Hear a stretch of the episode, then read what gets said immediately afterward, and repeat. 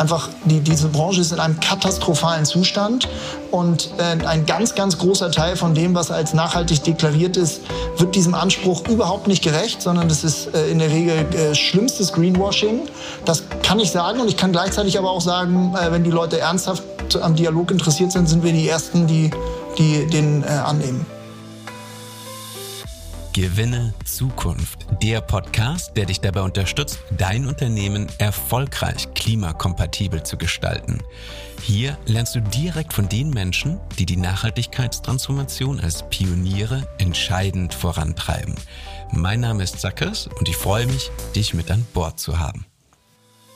Wie ihr wisst, unterstützt mich IBM bei meiner Mission und daher gibt es wie vor jeder Folge in unter 90 Sekunden einen Einblick in ein zum Episodenthema passendes IBM-Projekt. Heute wird es um das Thema Sustainable Finance und Impact gehen und auch wenn bei Banken ohne Frage der bei weitem größte Hebel natürlich darin liegt zu schauen, wohin das Geld der KundInnen fließt und wie es investiert wird, gilt es trotzdem auch, die Hausaufgaben innerhalb der eigenen Organisation zu erledigen, um die direkten Emissionen zu reduzieren. Und wo fallen bei Banken hier die meisten Emissionen an? Im Rechenzentrum. Ganze 80 Prozent. Und damit kommen Banken unweigerlich auf das Thema Green Computing zu sprechen. Da hat zum Beispiel das Kreditinstitut BBVA gemeinsam mit IBM die Mikroprozessoren in seinen Rechenzentren in Spanien und Mexiko erneuert und verbraucht dadurch jetzt schon 50 Prozent weniger Energie als zuvor und konnte in nur fünf Jahren insgesamt 497 Tonnen CO2 reduzieren. Richtig spannend wird es allerdings, wenn KI-gestützte Automatisierungsfunktionen hinzukommen. Denn dann können die CO2-Emissionen in Rechenzentren sogar um bis zu 90 Prozent gesenkt werden. Wie genau? Indem Algorithmen verwendet werden, die nicht nur klassische Kostenfaktoren bei der Organisation von Auslastung, sondern auch die Verfügbarkeit von nachhaltiger Energie in Betracht ziehen und eine Vorhersage der Kohlenstoffintensität beim Verschieben von Workloads berücksichtigen. Klingt anspruchsvoll, läuft aber von alleine, wenn es erstmal aufgesetzt ist. Mehr Infos zum Thema Green Computing gibt's über den Link in den Show Notes und dort findet ihr auch den Link zum IBM Pop-up in Köln oder Wien, bei dem ihr die IBM Sustainability Expertin persönlich treffen könnt. Und wenn auch ihr mich unterstützen wollt, dann klickt natürlich auf den Folgen- oder Abo-Button in eurer Podcast-App und verpasst keine der kommenden Folgen. Jetzt erstmal viel Spaß mit dieser Folge. Die kommenden knapp sechs bis acht Jahre sind eine einmalige historische Chance und unser Transformationsfenster auf eine noch einigermaßen managebare und lebenswerte Zukunft. Wenn wir die nutzen wollen, reicht es aber nicht, ein paar vage definierte Klimaziele zu haben oder im besten Fall diese sogar zu erreichen. Nein, eigentlich müssen wir mit unseren Unternehmen einen handfesten ökologischen und sozialen Impact erreichen. Und da stellen sich wahrscheinlich viele die Frage, A, geht das überhaupt und B, wie? Denn lässt sich so ein Unternehmen, das vielleicht schon seit Jahrzehnten auf rein wirtschaftlichen Erfolg ausgerichtet ist, in Kürzeseile auf Planet, People und Profit gleichermaßen ausrichten? Jakob Berndt, mein Gast heute, gehört zur allerersten Generation der Impact-Gründer in Deutschland. Gemeinsam mit zwei Kompagnons hat er vor vielen Jahren die zwei Marken Charity und Lemonade mit einem rein auf Impact ausgerichteten Businessmodell erfolgreich in der Getränkebranche etabliert und jetzt vor ein paar Jahren hat er sich vorgenommen, den Banking-Sektor anzugehen. Heute wird er mir erklären, was es wirklich braucht, damit ein Geschäftsmodell nicht nur den wirtschaftlichen Profit, sondern gleichermaßen einen ökologischen oder sozialen Profit erzielt, wie man sich gleichzeitig in einem hochkompetitiven Markt mit klassischen Mitbewerbern etablieren kann. Und nebenher werden wir bestimmt viel darüber erfahren, was sich im Banking-Sektor in Bezug auf Sustainability grundlegend verändern muss und vielleicht auch welche Benefits es hier noch für First Mover, Herausforderer, aber auch Legacy Player zu holen gibt. Herzlich willkommen, Jakob Berndt. Hi, freut mich hier zu sein. Lass uns bei Null anfangen, Jakob. Später wirklich kommen wir so auf die ganz harten Business-Themen und was davon ähm, lässt sich wirklich umsetzen, wenn man nicht auf der grünen Wiese anfängt, sondern wenn man 10, 20, 30, 40 Jahre Unternehmenshistorie hinter sich hat und auch nicht Eigentümer geführt ist. Aber vorher fangen wir bei dir an, ganz am Anfang, vor knapp 15 Jahren. Wie bist du dazu gekommen zu sagen, ich will ein Unternehmen gründen, was wirklich auf Impact ausgerichtet ist, weil das war ja damals noch nicht en vogue, das war nicht Mode, auch der Begriff war noch nicht so populär. Das stimmt, das waren andere Zeiten, auch wenn das jetzt sehr altväterlich klingt, das liegt ja schon eine Weile zurück. Ähm, wir sind damals mit Lemonade und Charity tatsächlich ähm, eine der ersten Akteure gewesen, die diesen Begriff, damals hat man viel von Social Businesses gesprochen, heute hat sich, sind so ein paar Buzzwords dazugekommen, das war bei mir tatsächlich nicht der, der, der äh, kulminierende Punkt eines äh, lange gehegten strategischen Plans, so wie es vielleicht heute Gründer und Gründerinnen gibt, die äh, vielleicht schon äh, aus der Schule rauskommen und sich vornehmen, perspektivisch möchte ich eine Unternehmung gründen, die Impact leistet. Ich bin da eher so reingestolpert. Ich habe vorher ein paar Jahre in der Kommunikationsbranche gearbeitet, bei Jung von Matt in der Strategie und habe da relativ schnell erstmal gemerkt, was ich nicht machen möchte und wie ich nicht arbeiten möchte. Ähm, dort habe ich zwar ganz viel gelernt, ganz tolle Leute kennengelernt, aber schon auch gemerkt, dass ich nicht 50, 60, 70 Stunden damit verbringen möchte, meine Energie und mein Talent äh, in eine Maschine reinzustecken, wo ich A nur ein ganz kleiner Teil bin und B den Output der Maschine auch nur, nur bedingt irgendwie äh, gutheißen kann. Wir haben für große Konzerne große Kampagnen gemacht und das hatte ähm, immer spürbarer werdend weniger zu tun mit dem, was mich persönlich umtreibt, welche gesellschaftlichen Fragestellungen mir wichtig sind, welche politischen Werte. Und dann hat irgendwann mein damaliger Kumpel Paul, ähm, mit dem ich schon zur Schule gegangen bin, an meine Haustür geklopft und hatte die noch sehr vage Idee zu Lemonade im Gepäck, also ein alltägliches Konsumgut auf den Markt bringen, was sozialen Wandel finanziert. Und da habe ich irgendwie erst in dem Moment gemerkt, dass bringt irgendwie alles mit, potenziell zumindest, äh, woran ich Lust habe zu arbeiten. Und dann haben wir uns auf die Reise begeben, ohne damals schon so richtig zu wissen, dass das mal ein Unternehmen wird mit all den Widrigkeiten und Herausforderungen und Fragestellungen, denen man sich dann auch stellen muss als Unternehmer. Es war am Anfang einfach erstmal ein Projekt, äh, an dem wir Lust hatten, äh, rumzuwerkeln. Und daraus wurde dann sukzessive ein Unternehmen. Und man selber wurde zum Unternehmer. Aber nochmal, da haben wir auch lange so ein bisschen mit gefremdelt mit dieser Rolle, muss man sagen. Und da hatten wir schon die ersten paar Preise gekriegt und haben immer noch gedacht, wie wir Unternehmer. Aber irgendwann mussten wir anerkennen, dass das die Realität ist. Ich will heute vor allem den Fokus auf Tomorrow legen, aber ich finde halt die Geschichte spannend. Und daher vielleicht die Frage, was aus der Zeit mit Lemonade und Charity, und das waren ja bei dir dann zehn Jahre, ähm, war so das wichtigste unternehmerische Learning für dich? Ja, das finde ich immer schwierig, das auf so die, die eine Erkenntnis ähm, ähm, runterzubrechen. Ich habe natürlich ganz eine ganz wahnsinnige Lernkurve damals hingelegt. Wir waren ja noch sehr jung, als wir das äh, gestartet haben. Es war, wir hatten so, war so ein paar erste Jahre in anderen Rollen hinter uns. Die wichtigste Erkenntnis war am Ende des Tages, auch wenn das total trivial klingt, dass man einfach loslegen muss.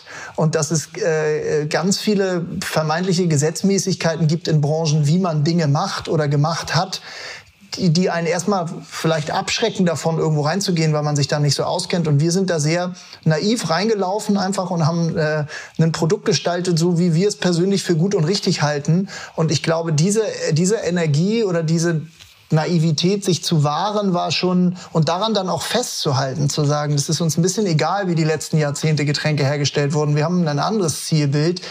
Das, glaube ich, war, war total wichtig, so als, als Fixpunkt zu haben.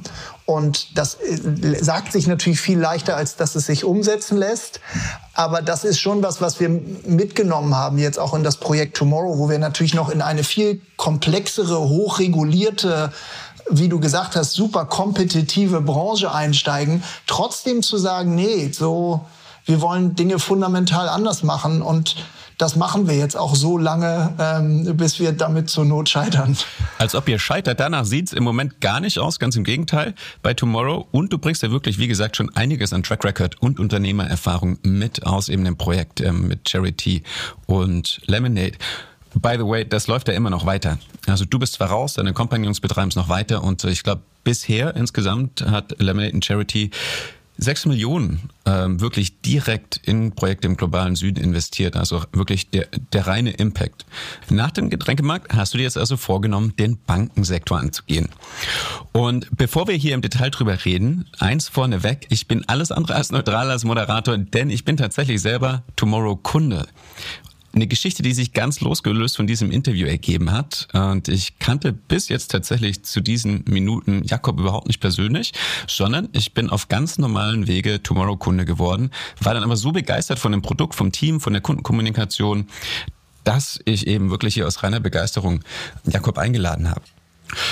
Und anstatt dass du erklärst, was Tomorrow eigentlich macht, erzähle ich vielleicht, ähm, warum mich das aus Kundensicht so begeistert und warum es auch für mich hier in diesem Podcast gehört.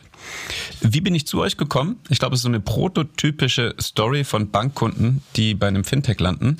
Ich ähm, hatte eine Bank, mit der ich eigentlich jahrelang, wirklich jahrzehntelang extrem glücklich war. Die haben mich schon wirklich wortwörtlich als, ich weiß nicht, fünf, sechs, siebenjähriger abgeholt. Ich habe meine allerersten Groschen ähm, bei denen ins Sparschein geworfen.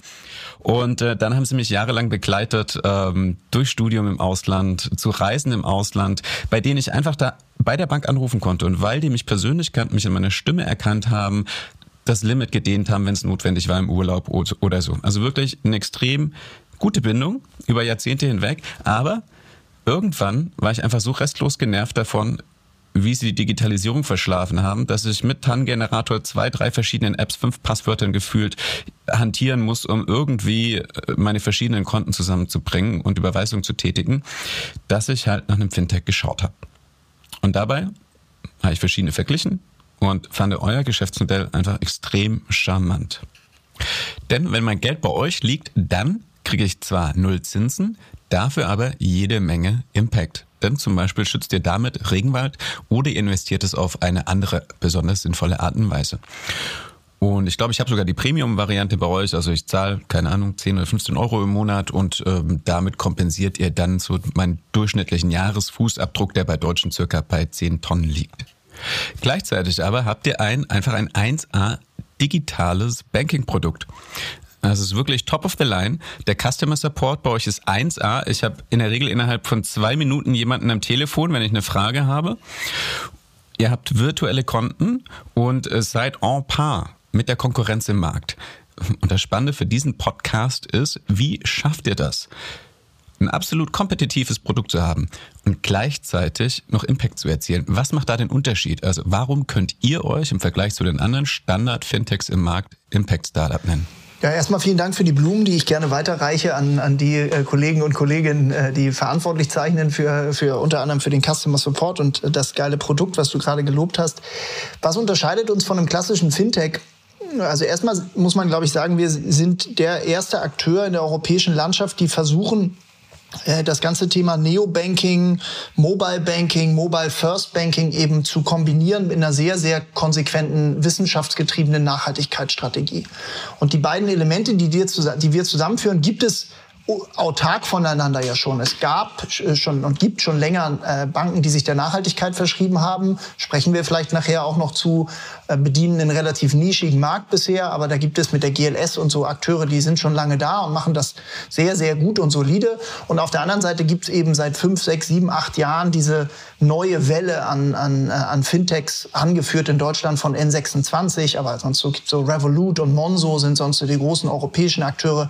Und wir als Tomorrow ähm, versuchen eben diese beiden Megatrends, wenn man es mit so einem Buzzword äh, bekleben will, zusammenzuführen und zu sagen, die, diese Kraft der technologischen Innovation und der Tatsache, dass sich Banking eben auch äh, technologisch nach, nach dem 21. Jahrhundert anfühlen muss, das zu kombinieren mit einem sehr, sehr wertegetriebenen Nachhaltigkeitsansatz. Insofern, wenn man so will, das Beste aus beiden Welten, die Innovationskraft, die, die User Experience der, der neuen, äh, äh des, des neuen Normal, wenn man so will, äh, der Fintechs zu kombinieren mit diesem wissenschaftlichen Nachhaltigkeitsaspekt. Und an, an der Stelle hast du total recht. Es ist, äh, wir, man, man fokussiert sich nicht allein auf die Tatsache, dass das jetzt einem höheren Wohl dient, dass das einer, einer höheren Mission verpflichtet ist, sondern muss in allererster Linie erstmal ein richtig gutes, ein geiles Produkt bauen. Und dahinter liegt dann eben, und das haben wir uns vorgenommen, das ist natürlich auch Teil der Marke, aber zu aller Vorderst ist es Teil unserer unternehmerischen Mission, dieser Nachhaltigkeitsauftrag. Und so grenzen wir uns, wenn man so will, zur einen Seite in der technologischen Innovationskraft und in der anderen Seite mit diesem Nachhaltigkeitsaspekt ab. Wie setzt ihr das ganz konkret um? Jetzt in eurem Fall, ähm, ich, ich nehme an, Lemonade war vielleicht ursprünglich gebootstrapped. Da seid ihr wahrscheinlich mit dem eigenen Kapital gestartet. Jetzt ähm, mit viel Geld von Investoren im Rücken. Ähm, auch eine neue Gründererfahrung nehme ich mal an für dich. Aber wo macht sich der Unterschied zum Beispiel an einem Mitbewerber wie N26 fest? Also wohin fließt euer Geld der Investoren und wohin fließt dann auch das Geld der Kunden? Wo ist da der Unterschied? Ja, gut, das, das muss man auf jeden Fall erläutern. Insofern sehr gut, dass du nachfragst. Grundsätzlich ist es so, wir versuchen Geld als einen Hebel für positiven Wandel zu begreifen. Während der ganz große Teil der Branche äh, tatsächlich sehr viel Dreck am Stecken hat und in vieler Hinsicht Teil der Probleme ist und die, die Probleme überhaupt erst äh, hat groß werden lassen, die, die, vor denen wir stehen als, als globale Gesellschaft, weil eben die konventionellen großen Finanzakteure Geld dorthin fließen, wo es Massentierhaltung, Rüstung, fossile Energien finanziert.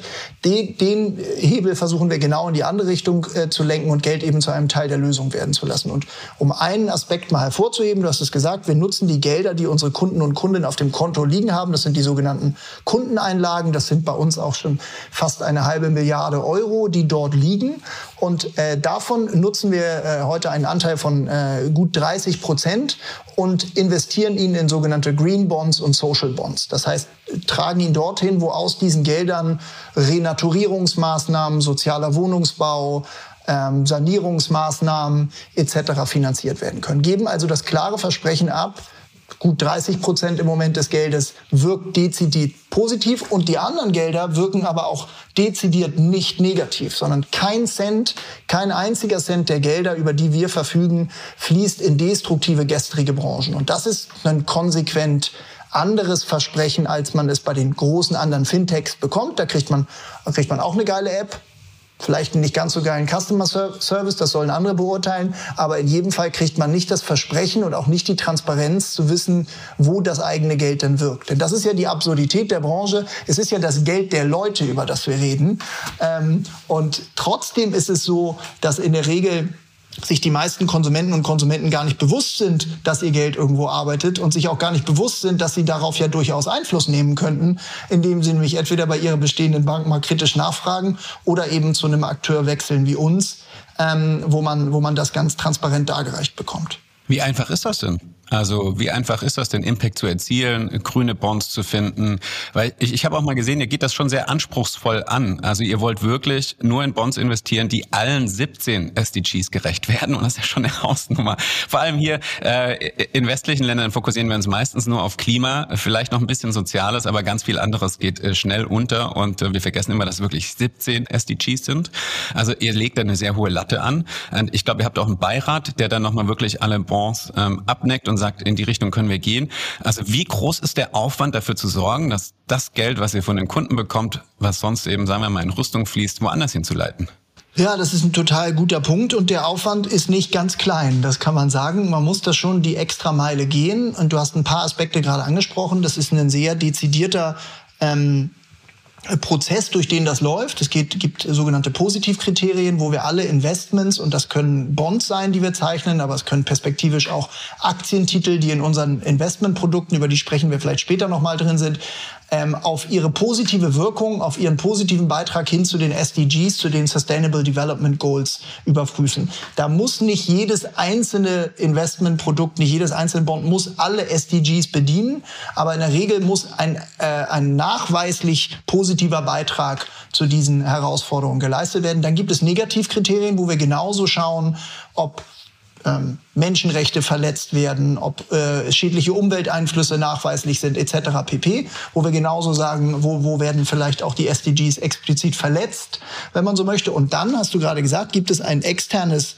neutrales, objektives Gremium, das sogenannte Impact Council bei uns, was interdisziplinär besetzt ist von Leuten aus, da sind Aktivisten drin, Leute aus der Wissenschaft, Leute aus NGOs, die am Ende die, die, die letzte Deutungshoheit haben und auch das Entscheidende, also qua Governance entscheidende Gremium sind, jede Investmententscheidung freizugeben. Das heißt, das liegt nicht bei uns als Management oder bei uns bei den bei einzelnen Teams, sondern wir haben natürlich diesen Kriterienkatalog entwickelt und wir arbeiten diesem Council zu und die sagen aber am Ende, dieser Bond ist gut genug, dieser Aktientitel ist gut genug, äh, das Tomorrow-Versprechen auch einzuhalten und ähm, durch diesen Prozess läuft das. Das ist natürlich wahnsinnig viel Research-Arbeit. Das ist am Ende auch viel Kommunikationsarbeit.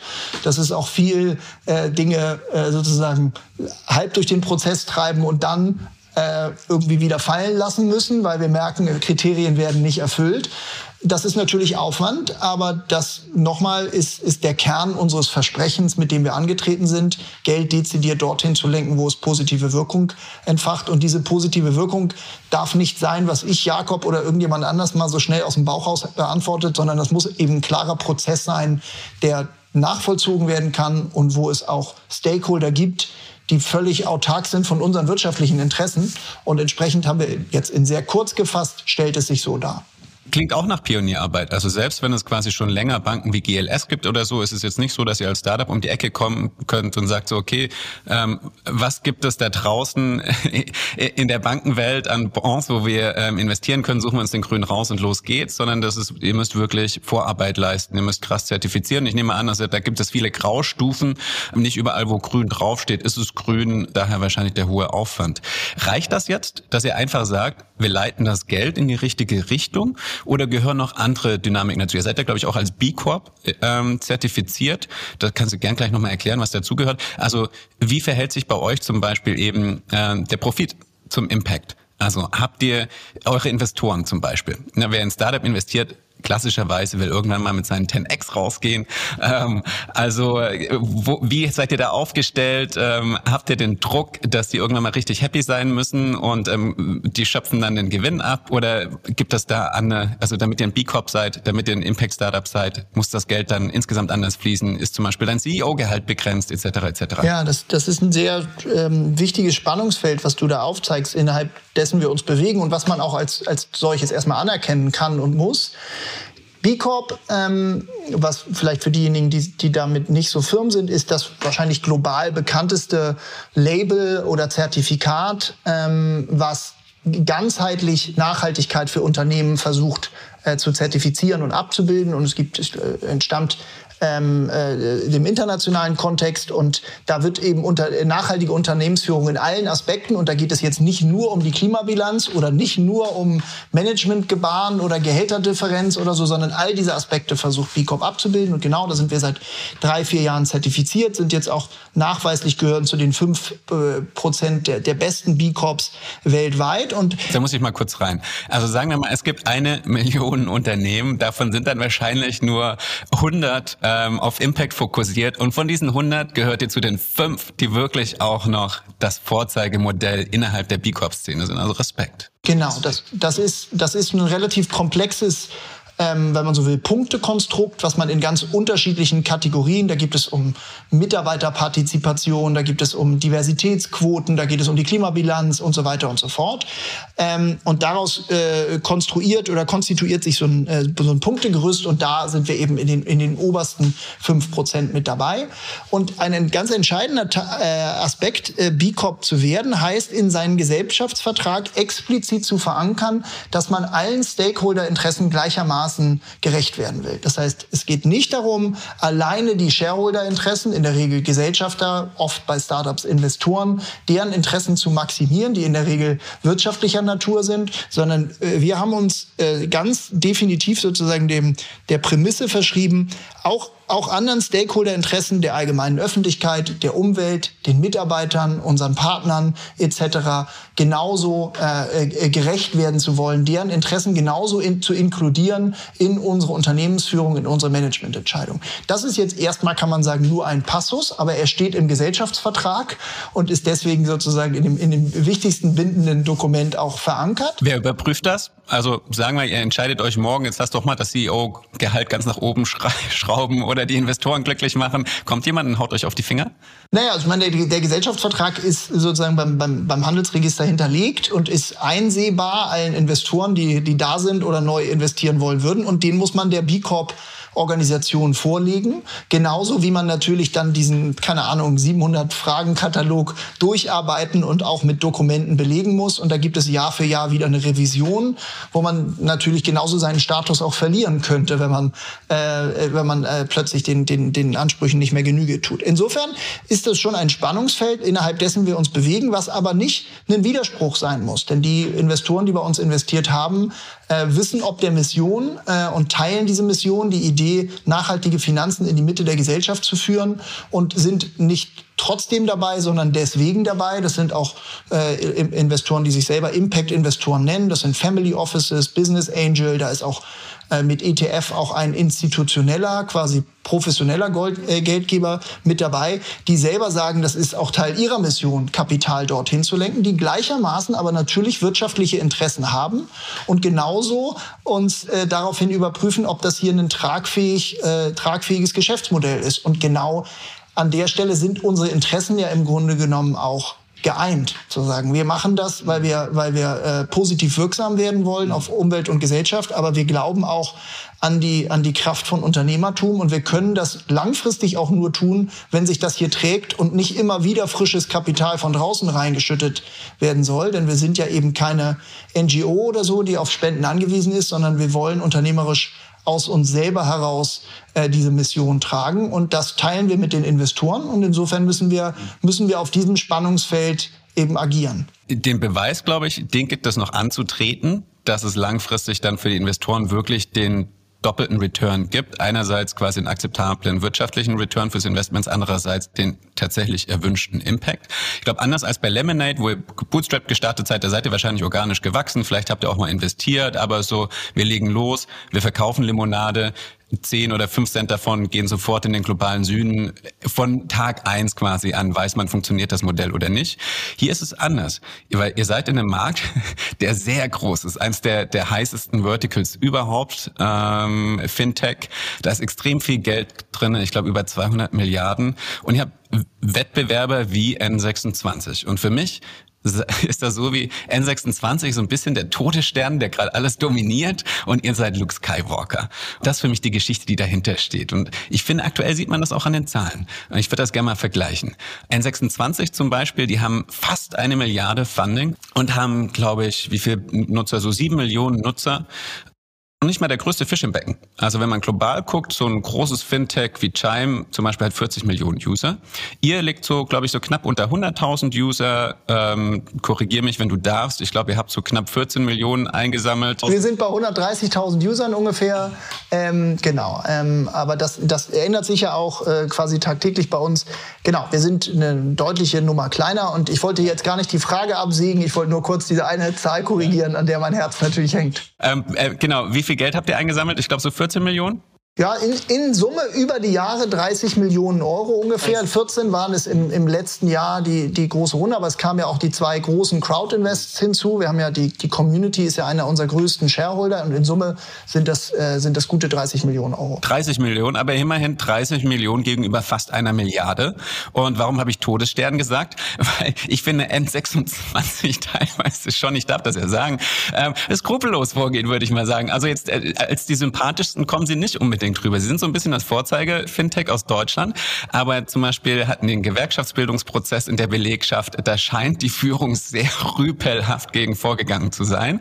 Die hatten auch ein bisschen einen Security-Skandal ganz am Anfang, wo es so ein bisschen schien, als ob sie ähm, auf Kosten der Kundensicherheit ähm, skalieren und eher den Fokus darauf setzen, schneller zu wachsen, als gleichzeitig die IT-Security angemessen schnell mitzuentwickeln. Gerade haben sie einen Riegel vorgeschoben bekommen von der BaFin. Ähm, sie dürfen nur noch eine bestimmte Anzahl an monatlichen Nutzern hinzuholen, damit garantiert ist, dass die wirklich safe sind. Also sie sind so ein bisschen Vorzeige Startup Fintech in Deutschland, aber andererseits äh, machen jetzt auf mich persönlich nicht den sympathischsten Eindruck in ihrer Vorgehensweise. Haben eine ganz andere Kriegskasse als ihr.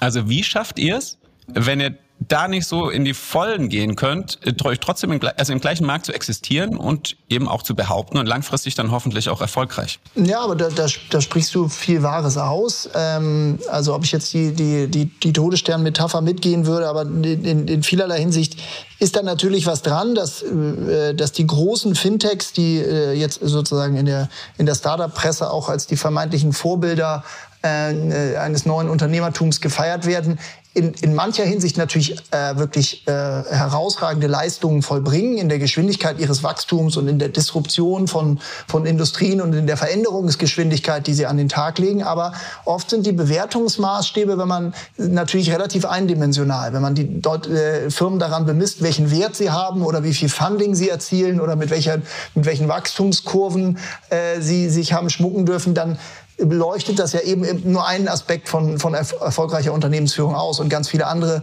Aspekte bleiben eben unterbelichtet, die uns aber äh, sehr wohl am Herzen liegen. Ne? Welchen Fußabdruck erwirtschaftet man? Wie geht man dabei mit Belegschaft um? Wie geht man mit Kunden um? Wie geht man mit Partnern um? Habe ich gerade gesagt. Insofern legen wir an der Stelle schon andere Ansprüche an und äh, wussten von vornherein, dass wir mit diesem Tempo äh, unschwer werden mithalten können. Diese, dieses Funding, das ist aber auch nicht die Ambition. Wir geben dem Wir haben da einfach andere Qualitätsansprüche, die wir an den Tag legen. Nochmal, das heißt nicht, dass wir mittel- und langfristig unsere Ambition, dieses Thema aus der Nische rauszuholen und in die Mitte der Gesellschaft führen. Das ist unser Anspruch und die 130.000 Kunden, die wir jetzt haben, auf die sind wir einerseits stolz, auf der anderen Seite kann und darf das nur ein Etappenziel sein, wenn man dieses Thema wirklich massenfähig machen möchte.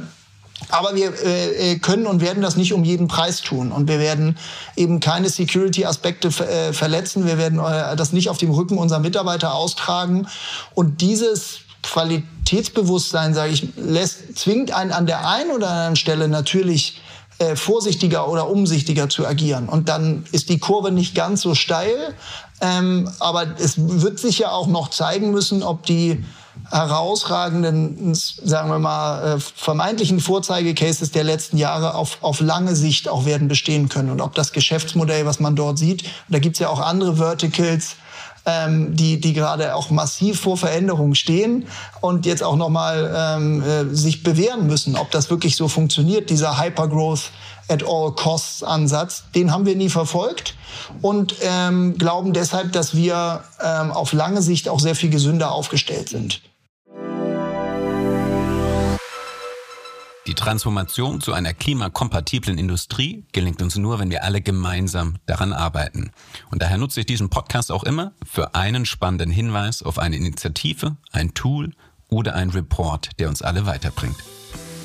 Mein Shoutout dieser Folge geht an die internationale Impact Community impacthub.net. Ich habe ja anfangs der Folge gesagt, dass ich Jakob bis vor diesem Interview noch gar nicht kannte. Wie bin ich also mit ihm in Kontakt gekommen als vielbeschäftigten Gründer? über das Impact Hub Netzwerk. Impact Hub ist eine internationale Community, die wirklich genau die Menschen vereint, die Innovation, Unternehmertum und die 3P Planet People Profit in Einklang bringen wollen. Rund um das Thema Impact Business hat sich mittlerweile weltweit ein wirklich belastbares Ökosystem aus Gründenden, aus Investierenden, aus Forschenden, aus Organisationen gebildet. Und wer hier entweder Anschluss sucht oder ganz konkret Partner oder auch Startups, der ist hier an einer der besten Adressen. Teil des Impact Hub Netzwerke sind auch unterschiedliche Coworking Spaces weltweit, mehrere auch in Deutschland. Ich zum Beispiel arbeite vom Impact Hub in Hamburg aus und genieße wirklich hier fast wöchentlich die Inspiration und die Kontakte, die sich dadurch ergeben. Wenn auch du mehr darüber erfahren willst, geh auf impacthub.net. Ich finde das mega spannend, äh, gerade das Beispiel. Und äh, ich will es hier nicht zu krass auf N26 rumtrampeln, aber äh, es ist schon spannend. Ich finde, das ist für mich noch so ein Ausläufer von der reinen Digitalisierungsphase, wo alle fasziniert sind von Milliardenbewertungen. So das Ziel ist, ein Unicorn ähm, aufzubauen, entweder dann einen weltumspannenden GAFA draus zu machen oder einen brillanten Exit hinzulegen, was auch immer. Und das reicht dann erstmal. Und ich finde, die Zeit ist eigentlich abgelaufen. Äh, finde ich, stehen wir vor den nächsten 10, 20 und auch darüber hinaus vor den Jahren wirklich Impact zu generieren. Ist ein neues Zeitalter. Und ich finde Sustainability als Transformation ist eigentlich, also geht nur Hand in Hand mit Digitalisierung, aber im besten Fall arbeitet die Digitalisierung auf äh, Sustainability hin oder auf das Erreichen der Klimaziele. Und ich finde dann eben ist eigentlich, so sind für mich die neuen HeldInnen, sind die, die wirklich Impact erreichen und nicht die einfach nur die Milliardenbewertung einsammeln.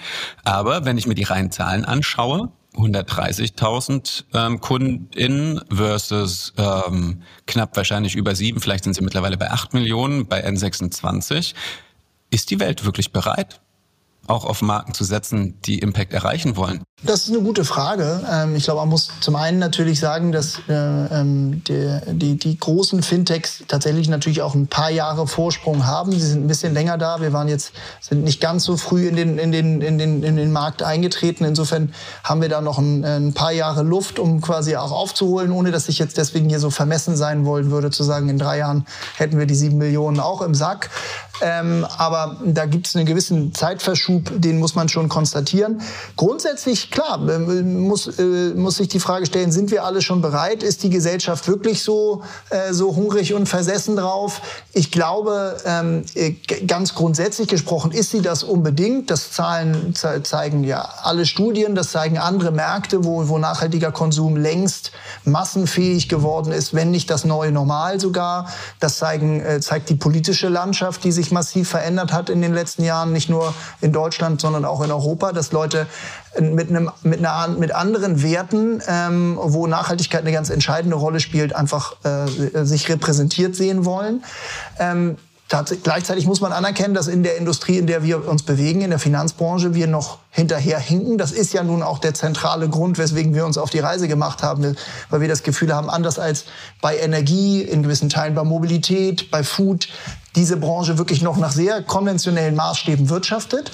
Da ist jetzt aber in den letzten Jahren viel in Bewegung geraten. Äh, wir haben da unseren kleinen Teil zu beigetragen. Auch regulatorisch passiert extrem viel mit der EU-Taxonomie, dass die Politik sehr viel genauer hinguckt, ähm, wie kann und muss auch die Finanzbranche ihrer Verantwortung gerecht werden, um eben äh, die Klimakrise, ähm, wenn nicht abhalten, dann zumindest äh, eindämmen zu können. Insofern muss man sagen, dass wenn wir vor fünf Jahren losgelaufen sind mit Sustainable Finance, man eher noch so ein bisschen so ein Stirnrunzeln und was haben denn bitte diese beiden Begriffe miteinander zu tun, ist das an der Stelle, sind wir heute nach fünf Jahren meilenweit weiter. Ne? Also es gibt, man, man kann kein Branchenevent mehr betreten, oh, ohne dass einem äh, auch die alten weißen Männer plötzlich mit ESG-Buzzwords äh, äh, um die Ecke kommen. Insofern, da passiert viel. Sind wir schon da? Ähm, haben wir den Beweis schon final angetreten? Vermutlich noch nicht. Aber sind wir optimistisch, dass wir jetzt noch, wir und auch die, die nachhaltige Finanzbranche per se noch mal richtig an Fahrt aufnehmen werden? Absolut. Als ich hierher gefahren bin, ähm, in den Coworking Space ähm, zum Interview mit dir, bin ich an einem Plakat vorbeigefahren. Ähm, ich glaube, es war für eine Genossenschaftsbank. Ne? Ich will wissen, was meine Bank wirklich macht und dass die Werte nicht nur ähm, beschrieben, sondern gelebt werden oder sowas. Habt ihr die anderen im Sinne von dazu auch gezwungen, das Thema auf die Tagesordnung zu nehmen? Und habt ihr das Gefühl, äh, selbst wenn es einem jetzt mittlerweile hier oder da in der Werbung begegnet, dass die tatsächlich ernstzunehmende Schritte in die Richtung gehen? Weil ich, das ist ja auch klar, ne? du hast vorhin deine Geschichte beschrieben, warum du jetzt bei, bei dir war das Jung von Matt, äh, warum du da raus wolltest, weil du wirklich was bewegen wolltest.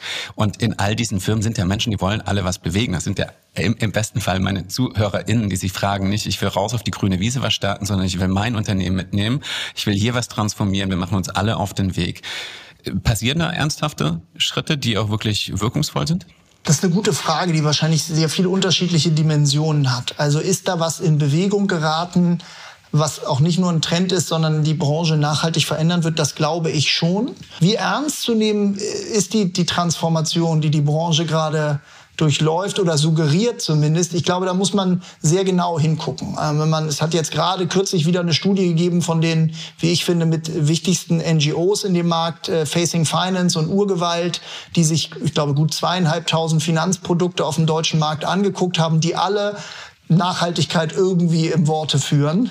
Ähm, und äh, ist dazu zu der Erkenntnis gekommen, dass nicht mal zehn Prozent wirklich stichhaltig äh, dem, dem, diesem Anspruch, der nach draußen getragen wird, auch gerecht werden. So, und da muss man schon, die, das ist jetzt eine Studie, es gibt viele weitere aus den letzten Jahren, aber die steht in, in meinen Augen schon stellvertretend für die Schieflage, wie, wie sehr die, die Branche jetzt plötzlich rhetorisch voranprescht, die sich jahrzehntelang überhaupt nicht geäußert hat zu diesen Themen und man musste sehr lange suchen, um irgendwie den Nachhaltigkeitsbericht zu finden. Plötzlich auch die Großen relativ vollmundig sagen, man könnte doch bei ihnen äh, sein Geld auf die grüne Seite schieben und das das Problem ist, diese Begriffe sind natürlich zu großen Teilen nicht geschützt. Dahinter liegen keine klaren Standards. Klar, es gibt Begriffe wie ESG oder SRI oder so, mit denen man sich schmückt, aber auch da liegen keine ganz klaren Kriterien oder Kennziffern dahinter. Das macht es natürlich für den Verbraucher, für die Verbraucherin enorm schwer. Insofern, ich glaube, alle in der Branche haben gemerkt, das Thema ist wichtig. Die wenigsten haben wirklich handfeste Antworten darauf. Und die Leute, das ist natürlich immer ganz schwierig. So, ne? Also ich will mich überhaupt nicht erdreisten zu wissen, was, was geht in den Köpfen der Sparkassen oder Sparda oder Commerzbank-Mitarbeiterinnen vor.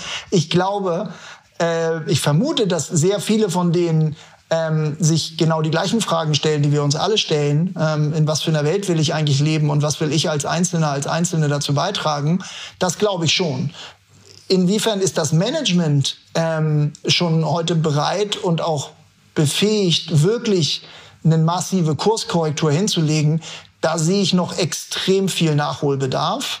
Was nicht heißt, dass, äh, dass, dass es da nicht auch äh, Anlass zur Hoffnung gibt. Aber sprechen wir vielleicht ja heute auch noch drüber. Das Problem ist, wir haben halt auch nicht mehr 30, 40 Jahre um jetzt noch mal ganz in Ruhe den Change-Prozess aufzugleisen, sondern wir müssen halt einfach in den nächsten fünf, sechs Jahren die Kurve kriegen ähm, als, als globale Wirtschaft. Sonst fährt der Karren einfach gegen die Wand. Ich glaube, die Dringlichkeit ist ja allen klar. Während wir reden, ne, äh, liest man in den Nachrichten, dass ähm, Po, der Fluss in Italien ausgetrocknet ist. Indien hat eine krasse Hitzewelle zu durchleiden. Ich glaube, das ist allen klar. Auch dem Management. Ich glaube, ich, ich unterstelle, definitiv, dass sich alle auf den Weg machen wollen, hoffe es zumindest. Die Frage ist wahrscheinlich wirklich das Wie. Klimaziele setzen ja. Ähm, die letzten Jahre war meine Aufgabe ja dann wahrscheinlich, wenn ich Manager oder Managerin bin, auch eine ganz andere. Ich hatte ganz klare äh, andere Zielerreichung, ist ein neues Ziel. Ähm, das muss man erstmal auch verstehen. Man muss sich darauf trainieren, zu wissen, wie das zu erreichen ist. Ich glaube, es geht ja darum, dass wir alle unsere unternehmerische Climate Literacy steigern und wirklich lernen, wie das umsetzbar ist. Und da vielleicht auch ein ganz konkreter Hinweis von dir, weil bei euch geht es ja nicht nur darum, dass ihr euer Produkt neutralisiert, dann könnt ihr einfach irgendwo ein bisschen Offsetting machen, sondern dass ihr grundsätzlich einen positiven Impact habt.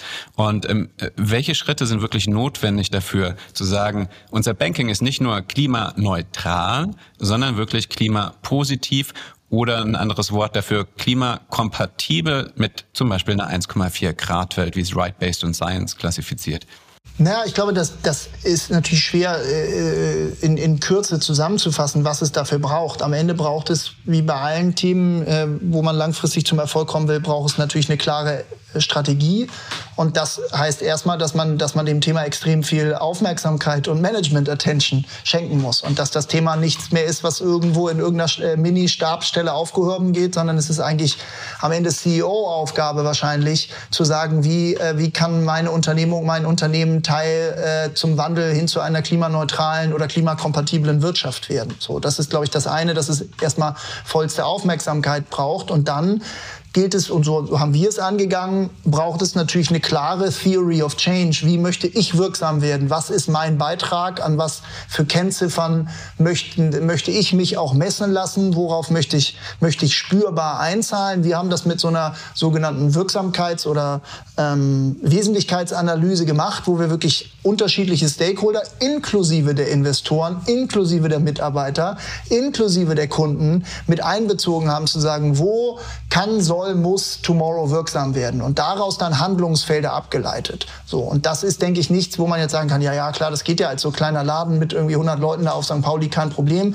Aber das sind im Grunde Prozesse, die auch erprobt sind für große Corporates, ähm, denen man dann natürlich auch Konsequenzen folgen lassen muss. Ich glaube nicht, dass es daran scheitert, dass nicht die Leute vielleicht schon mal irgendwie Daten erhoben haben, sondern dass man dann natürlich auch mit aller Konsequenz daran arbeiten muss. Und das heißt dann auch, ähm, dass man wahrscheinlich ein paar Tode stirbt, dass man gewisse Geschäftsfelder, gewisse Praktiken, gewisse Umsatzbringer dann auch äh, kappen muss. Wenn, man kann nicht einerseits in Davos oder sonst wo immer, immer fröhlich in den Reigen der, äh, der, der Paris-Befürworter einstimmen und gleichzeitig einfach im, äh, at scale noch äh, Fossil Fuels finanzieren. Es gibt natürlich gewisse Dinge, wo man dann auch einfach wenn man so will, aus einer rein ökonomischen Perspektive vielleicht schmerzhafte Entscheidungen treffen muss. Langfristig, da bin ich der festen Überzeugung, werden Unternehmen, die sich heute wappnen, nicht nur einen Teil, nicht nur in Anführungszeichen, einen Teil zur, zur Bekämpfung der Klimakrise machen, sondern sich auch wirtschaftlich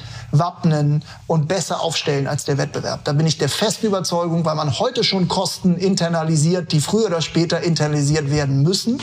Und insofern ist das an, an, an der, glaube ich, und das finde ich das, das Entscheidende, ich komme auch gleich zum Ende, dass es immer so ein bisschen äh, gesagt wird, okay, und jetzt äh, sozusagen alte Managementweisheiten müssen jetzt um Nachhaltigkeit erweitert werden. Und ich glaube, dass man langfristig die, die, die, die Tragfähigkeit und Gesundheit der Unternehmung wahrt, ist ja die entscheidende Rolle des Managements per se. Und ich glaube, das jetzt mit reinzudenken, und ich glaube, wir werden in 20, 30 Jahren, wird es keine großen, globalen, erfolgreichen Companies mehr geben, die nicht nicht heute sich längst auf die Reise gemacht haben oder wenn sie es nicht gemacht haben, jetzt aber mal richtig zu Potte kommen. Das zeigt sich ja auch schon in Studien. Also ganz klar die First Mover, die nicht nur klare Klimaziele gesteckt haben, sondern einen tatsächlich umsetzbaren Plan haben, diese auch zu erreichen, sind gleichzeitig auch jeweils die Marktführer in ihrer Branche. Auch allein wegen den Synergien von, wenn man Sustainability wirklich als Transformationsthema betrachtet, das rangeht ans Kernbusinessmodell, sich sehr viele positive Synergien mit der Digitalisierung ergeben und beide wunderbar Hand in Hand miteinander gehen.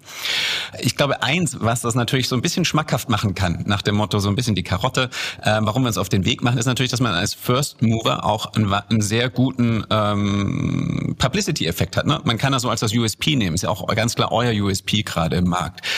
Aber der Effekt verschwindet ja dann mit der Zeit, oder? Ja, also ich glaube, ähm, vielleicht schichte ich das ein bisschen ab, die Frage. Also erstmal würde ich schon sagen, es gibt sich jetzt äh, als Teil der Lösung zu begreifen und als Unternehmen, Unternehmen radikal den Kurs zu wechseln, hat ganz viele auch opportunistische äh, positive Mitnahmeeffekte erstmal. Man kriegt die besseren Leute, man adressiert äh, wahnsinnig attraktive Zielgruppen, die in der Regel noch unterversorgt sind heute. Man, äh, man, man wertet natürlich die eigene Marke und die eigene Employer-Brand auf, wenn man da eine konsequente Strategie an den Tag legt.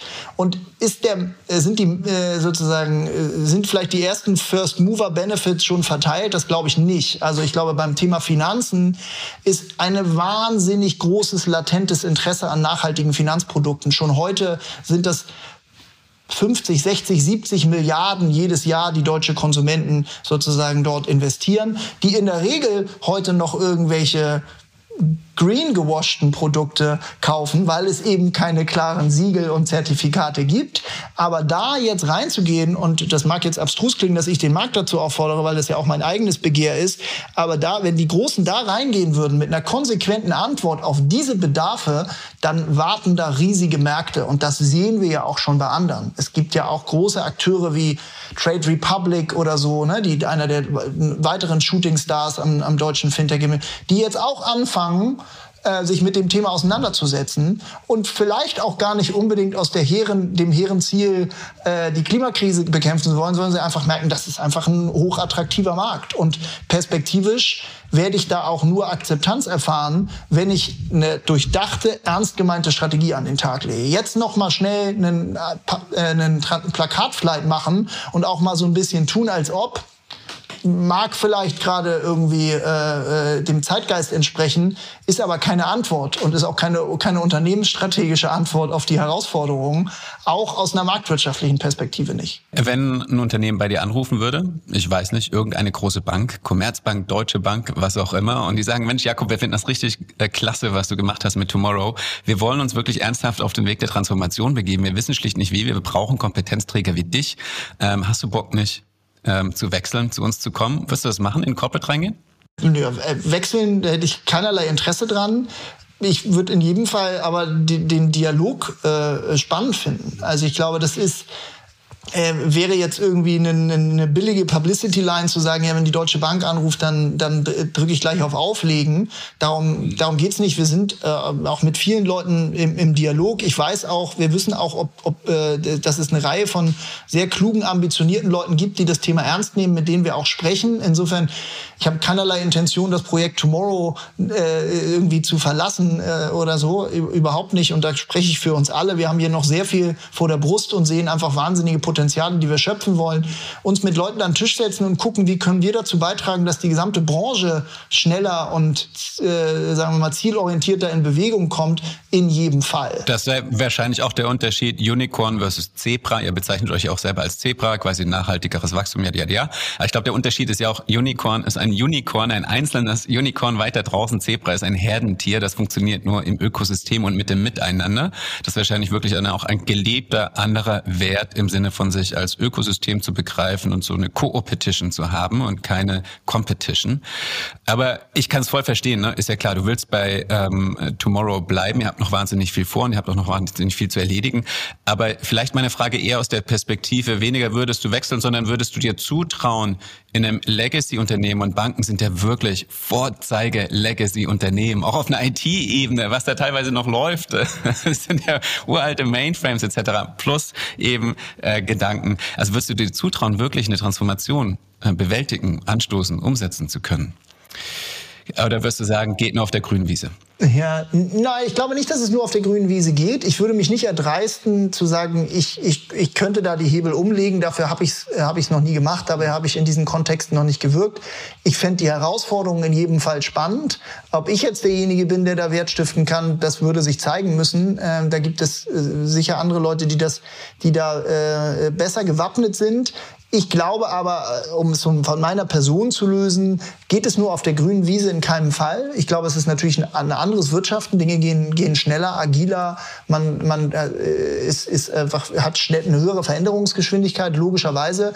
Aber natürlich ist der Hebel bei den anderen ungleich größer. Und eine Bank, ein, ein Finanzinstitut, das Millionen, Abermillionen von Kundinnen bedient, hat natürlich das Potenzial, ähm, unglaublich viel äh, Veränderung allein mit der bestehenden Customer Base zu bewirken. Ne? Also die Assets under Management, die da liegen und die Potenziale, das sind ja auch Kunden und Kunden, die, die wiederkehrend Produkte konsumieren, denen eine wirklich konsequent kuratierte Finanzlösung zu bieten, ist ein, ein enormer Hebel. So und insofern ähm, können wir Tomorrows dieser Welt das nicht alleine bewegen. Wir, wir, äh, wir tun alles, was in unserer Macht steht und ähm, da ist schon einiges passiert und es tun sich, gehen auch andere Tomorrows auf die Reise.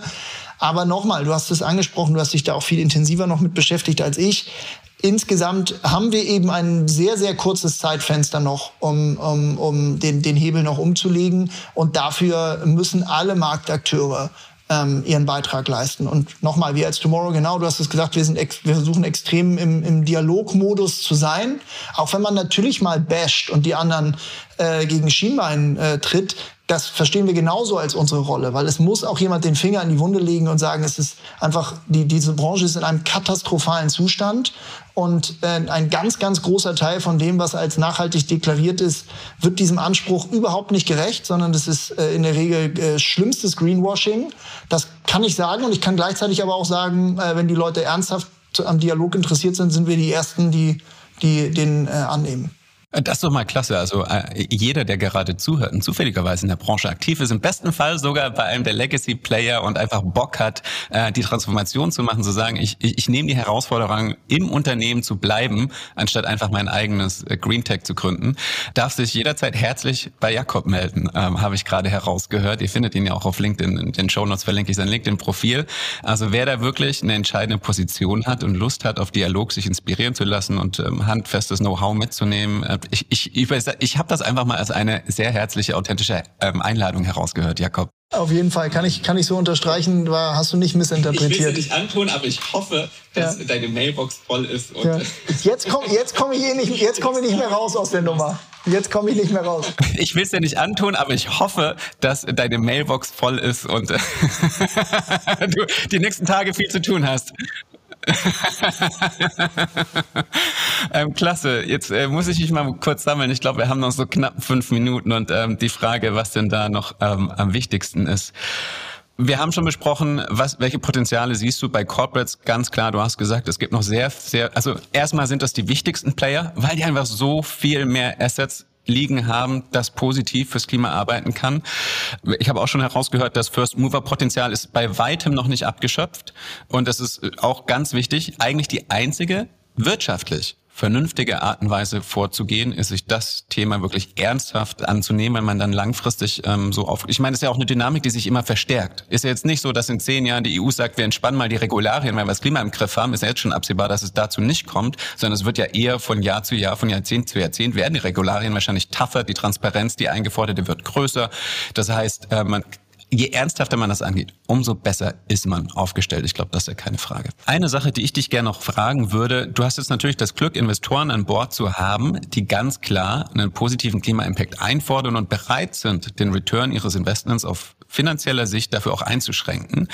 Hast du das Gefühl, dass Shareholder bei den großen Banken da mittlerweile auch umdenken oder gnädiger sind und damit auch einem Corporate ganz andere Möglichkeiten geben, weil die haben ja, die sind ja rein von der Struktur her, von dem Auftrag her, müssen sie Shareholder glücklich machen. Also grundsätzlich glaube ich, dass, dass dieses Umdenken nicht zuletzt, sondern wahrscheinlich äh, mit, mit, mit, mit einigem Vorsprung auch, auch längst an den, äh, an den Kapitalmärkten angekommen ist. Und die, die großen äh, etablierten Akteure ähm, im, im Banking sind ja in der Regel börsennotierte Unternehmungen, ähm, die glaube ich, tun gut daran, aus den gleichen Gründen äh, sich, sich auf die Reise zu be begeben und eine klare Strategie auszuweisen, weil genauso das, das das Kapital äh, äh, Interesse hat, sich sozusagen auf die Zukunft zu wetten.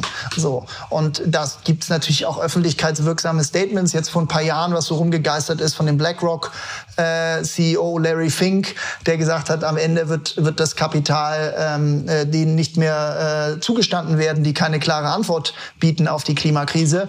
Inwiefern BlackRock selbst dem jetzt schon äh, sozusagen äh, auch äh, Ausdruck verleiht, sei mal sei mal dahingestellt. Aber ich glaube schon, dass die großen Pensionsfonds, die großen Geldgeber, die, das, die den Sprit in die Weltwirtschaft geben, äh, die haben ja längst angefangen, sich, sich radikal von Fossil Fuels abzuwenden. Ist das so? Also ich frage mal kurz, weil einfach jetzt, ne, wenn wir sprechen, wir sind jetzt schon in Q2, aber Q1, BP hatte ein Record Q1 ähm, hingelegt. Und ich glaube, so als Investor ist das schon nicht hart zu sagen, nee, ich, ich nehme das jetzt da raus, weil die sind ja gerade richtig am Verdienen. Ja, ich meine, das ist natürlich, sind natürlich auch gerade noch mal extrem turbulente Zeiten. Insofern, ich bin auch kein Kapitalmarktexperte. Mhm. Ich glaube, das, was wir natürlich sehen durch den furchtbaren Krieg in Europa, durch die, durch die turbulente Situation in den Energiemärkten, passieren da natürlich Dinge, die in der Form überhaupt nicht vorhersehbar war und auf, auf sehr akute Situationen auch reagieren. Ich glaube nur grundsätzlich ist, ist das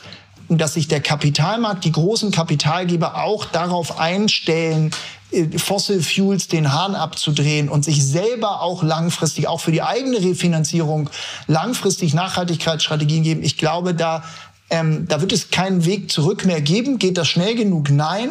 Aber richtet man sich heute als CEO, als Entscheider ähm, sozusagen macht es nicht auch allein aus Finanzierungsaspekten Sinn, eine klare Nachhaltigkeitsstrategie zu haben? Unbedingt. Würdest du sagen, das geht dann auch in dem Konstrukt? Also ist ja ein positives Zeichen. Bisher war ja oft eben das so ein begrenzendes Konstrukt in einem, äh, in einem traditionell aufgestellten Unternehmen, was vielleicht eben nicht eigen, noch nicht mal Eigentümer geführt ist, sondern einfach durch ManagerInnen ähm, geleitet wird, die den ähm, Shareholdern gegenüber Verantwortung haben. Also in dem Konstrukt siehst du genug ähm, Möglichkeit, das wirklich zu transformieren, dass echter Climate Impact erzielt werden kann. Brauch, also braucht es nicht die B Corp dafür? Ja, das würde ich, das ich gar nicht so gegeneinander stellen. Ich glaube, dass das B Corp Konzept macht für alle Sinn, weil es einem, weil es einem erstmal eine wahnsinnige Lernkurve äh, bescheinigt und man überhaupt erstmal merkt, an welchen Stellen man überhaupt überall Impact erzeugt oder auch Impact äh, liegen lässt, wenn man ihn positiv deutet. Insofern, das würde ich, da würde ich allen zu raten. Ähm, und ähm, äh, insofern ist, ist sozusagen die Shareholder-Konstrukt oder das sich ausreichen, reicht das als Instrument? Natürlich nicht. Ich habe die Frage ein bisschen limitierter sozusagen äh, versucht zu beantworten, zu sagen, ist, hat auch der Kapitalmarkt Interesse an Unternehmungen, die, die einen klaren Weg, äh, eine klare Nachhaltigkeitsstrategie haben? Das ganz sicher. So, ich glaube, das ist wahrscheinlich nicht ausreicht. Und ich glaube, deswegen appelliere ich immer wieder auch an die, an, an, an die Dramatik und auch an den Zeitfaktor dieser Debatte, die wir haben. Das ist etwas, wo wir schleunigst äh, äh, äh, Kurskorrekturen vornehmen müssen. Und das, da muss man auch an, an das Wertekonstrukt der Leute appellieren. Und da reicht wahrscheinlich der Druck vom Kapitalmarkt noch nicht aus. Und da reicht auch die öffentliche Regulierung noch nicht aus, weil das sonst würde ja schon mehr passieren. Also, dass sie ihren Shareholder-Interessen sich verpflichtet fühlen, das, das würde ich Ihnen schon mal attestieren. Ähm, aber das reicht offensichtlich nicht aus. Insofern ähm, bleibt am Ende auch der Appell, ähm, will man Teil des, der Lösung sein oder Teil des Problems? Und das, glaube ich, muss am Ende auch jeder für sich beantworten, jeder Verbraucher, aber vor allem auch jeder Entscheider in großen Unternehmungen, ähm, was in, äh, zu welcher Art von Veränderung möchte ich beitragen. Abgesehen von den Dynamiken, die da sind, du hast es gesagt, quasi ähm, Umdenken am Kapitalmarkt einerseits, auch Umdenken bei den KonsumentInnen andererseits ähm, braucht es trotzdem noch eine extra Portion Mut, Eigeninitiative, sich da aus dem Fenster zu lehnen. Vor allem Dringlichkeit. Und Transformation ist ein wahnsinnig langer Prozess. Das schafft man leider nicht realistisch in den sieben Jahren, die wir noch haben. Das dauert eher zehn oder zwanzig Jahre, bis man einen großen Tanker umgebaut hat. Aber nicht nur wird man damit wahrscheinlich wirklich Teil der Lösung sein, auf der richtigen Seite der Geschichte stehen, um es pathetisch auszudrücken.